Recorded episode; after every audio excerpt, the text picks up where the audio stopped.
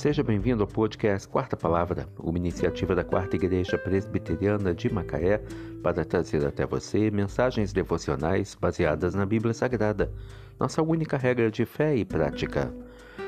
Neste sábado, 17 de setembro de 2022, veiculamos a quarta temporada o episódio 317, quando abordamos o tema Cuidado com suas motivações.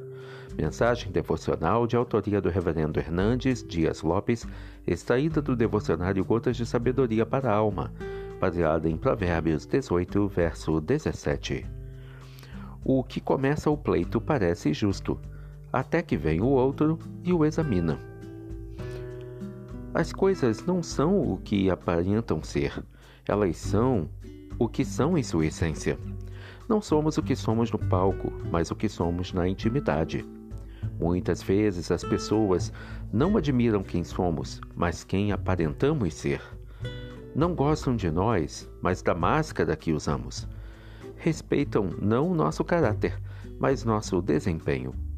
Amam nossas palavras, mas não os nossos sentimentos. Salomão está dizendo aqui que as pessoas podem julgar-nos justos quando iniciamos um pleito nossas palavras são eloquentes, nossa defesa é irretocável, nossos direitos são soberanos. Porém, quando alguém se aproxima, levanta a ponta do véu e revela o que escondemos sob as camadas de nossas motivações mais secretas, descobre que há um descompasso entre o nosso pleito e nossos interesses pessoais. Há um abismo entre o que falamos e o que somos. Há um hiato entre o que professamos e o que praticamos. Há inconsistência em nossas palavras e deformação em nosso caráter. Uma cunha separa nossas intenções mais secretas do nosso pleito.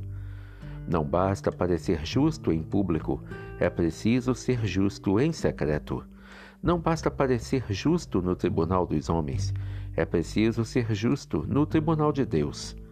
Não basta parecer justo aos olhos dos homens, é preciso ser justo aos olhos de Deus. O que começa o pleito parece justo, até que vem o outro e o examina.